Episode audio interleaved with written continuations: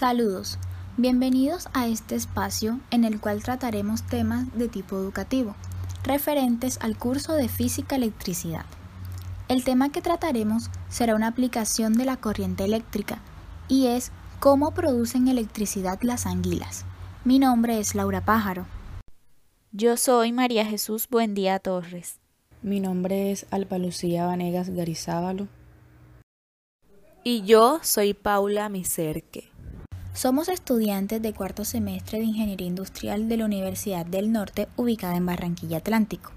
En primer lugar, daremos una pregunta que nos gustaría te deje un poco inquieto o inquieta, y es la siguiente.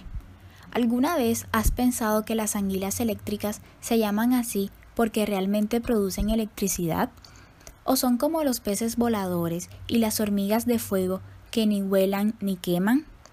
Quédate con nosotros y analicemos juntos esta cuestión.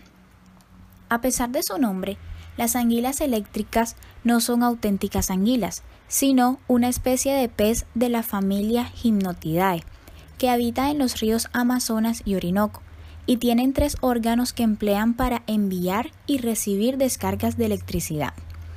Las anguilas eléctricas no son animales muy comunes, ni tampoco muy populares, y si a esto le agregas las descargas eléctricas parecen aún más temibles.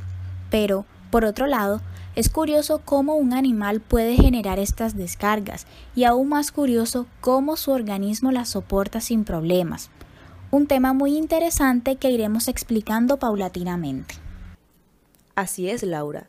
Las anguilas eléctricas no son solo capaces de generar corrientes de 600 a 860 voltios dependiendo de la especie, sino que además pueden crear un campo eléctrico débil a su alrededor en el que detectan pequeñas variaciones provocadas por el movimiento de sus presas en el agua y poder así conocer su posición. Para entender cómo producen la electricidad para hacer estas cosas, hablamos de electrones. Una corriente eléctrica es el flujo de electrones entre un punto y otro. Para que se dé este flujo necesitamos un material en el que sobren electrones y otro en el que falten.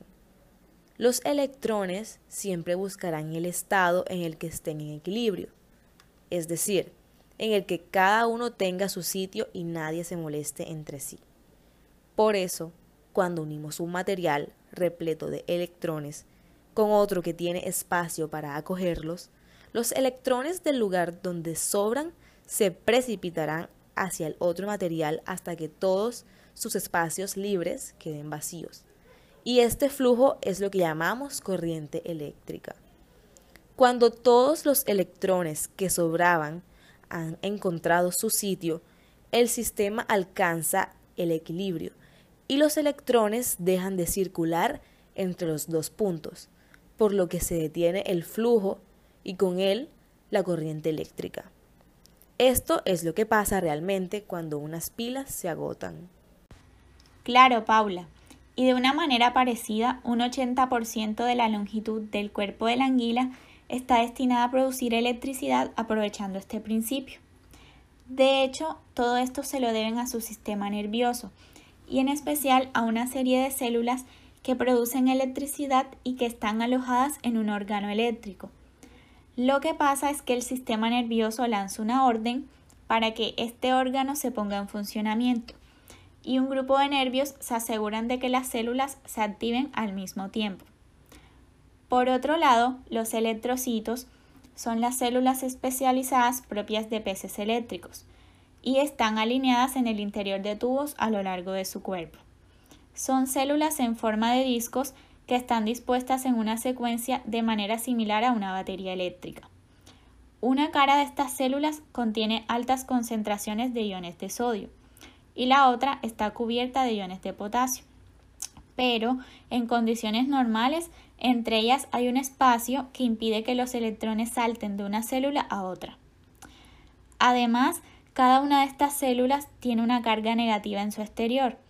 Entonces, la señal enviada por el sistema nervioso libera acetilcolina, que es un neurotransmisor. La célula es como una batería, donde hay una parte con carga negativa y otra con carga positiva. y cada célula está unida a las demás una al lado de la otra. Al esta estar en el agua, fomenta el voltaje haciéndolo más alto, ayudado por la presencia de sal y de otros minerales. Cuando la anguila se siente amenazada o tiene ganas de amenazar, libera la acetilcolina, que inunda los tubos en los que las células se encuentran. Y como esta sustancia es buena conductora de la electricidad, permite que los electrones circulen formando una corriente eléctrica. También es importante resaltar que cada célula es capaz de producir solo unos 150 milivoltios, lo que no parece mucho, pero están todas alineadas en filas de entre 5000 y 6000. Y esta disposición actúa como si todas las células estuvieran conectadas en serie. Así que el voltaje total que la anguila es capaz de producir es la suma del que producen todos los electrocitos. Ahora te preguntarás, ¿cómo no se electrocutan a sí mismas?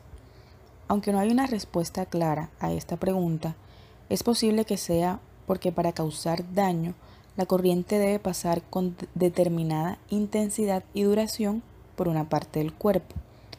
La anguila con un tamaño parecido al de un brazo humano precisa que la corriente pase por 50 segundos para dañarse. En este caso, la corriente tiene menos intensidad y tiempo, pasando solamente 2 segundos. Mucha de la electricidad se disipa en el agua a través de la piel y se reduce con el sistema nervioso central y el corazón. Aunque la electricidad que llega a sus presas es una pequeña parte de lo que producen, es más fuerte que la que ella recibe en su propio cuerpo. Esto indica también que probablemente una parte de la energía efectivamente las golpea con fuerza, debido a los movimientos que podemos ver que realiza cuando genera una descarga. Sin embargo, está adaptada al dolor y ya no sufre demasiado al respecto. Y la pregunta del siglo, ¿puede una anguila eléctrica matar a un ser humano? La cifra de 850 voltios puede asustarnos en un principio. Sin embargo, el voltaje viene a representar la velocidad de una descarga eléctrica, mientras que hay otra propiedad, la corriente, que representa la cantidad, entre comillas, de electrones que está circulando.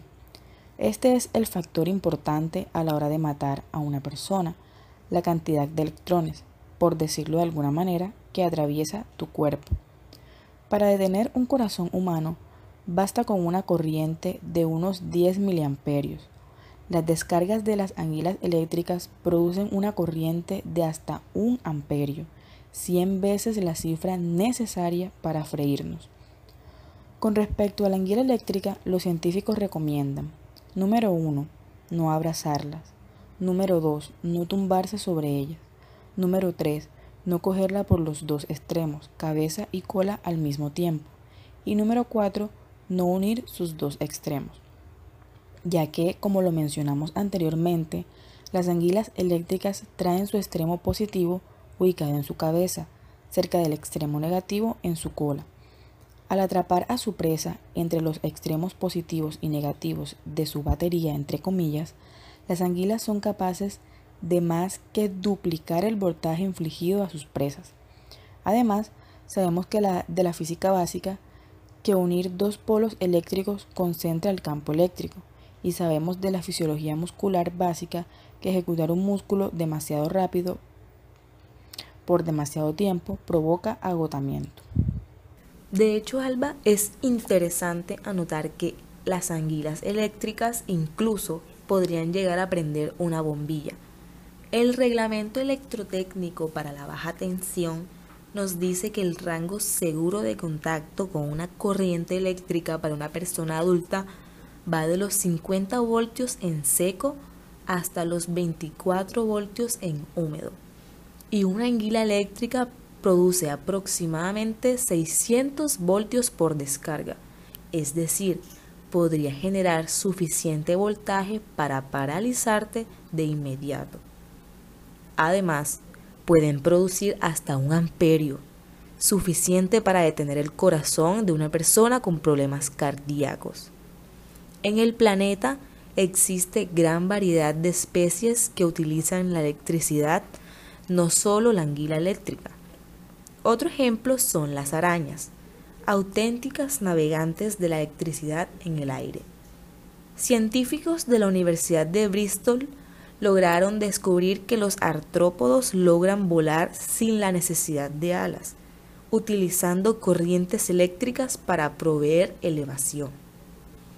Cuando llueve, especialmente durante las tormentas eléctricas, el potencial gradiente atmosférico se carga de energía eléctrica como una batería y esto le permite mantener las corrientes eléctricas en la atmósfera.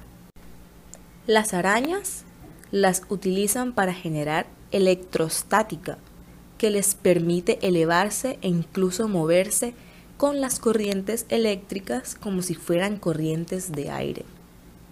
De esta manera pueden volar sin la necesidad del viento y a lo largo de cientos o miles de kilómetros. En resumen, la corriente eléctrica está presente en el estilo de vida no solo del ser humano, sino también de miles de especies que habitan nuestro planeta y que sobreviven gracias a ella. Algunos animales han evolucionado la capacidad de detectar campos eléctricos naturales, mientras que otros pueden producir su propia electricidad, por lo que debemos ser bastante cuidadosos y respetar el hábitat de estas especies, ya que como mencionamos anteriormente, las anguilas eléctricas son capaces de saltar fuera del agua y administrar una intensa sacudida como si fuera un taser viviente, y esos saltos impresionantes hacen que la experiencia sea más dolorosa, porque evita que las descargas eléctricas de las anguilas se debiliten mientras que se disipan a través del agua. Y no solo eso, estos animales han evolucionado para producir descargas eléctricas más y más fuertes y han desarrollado estos comportamientos para usarlos más eficientemente. Las muertes humanas con encuentros con una anguila eléctrica son raras, pero han ocurrido. Choques repetidos pueden causar insuficiencia respiratoria y cardíaca, y han habido personas que se han ahogado después de ser sorprendidas por anguilas eléctricas. Esperamos que esta información haya sido de tu agrado y te invitamos a ver el mundo a través de los ojos de la curiosidad.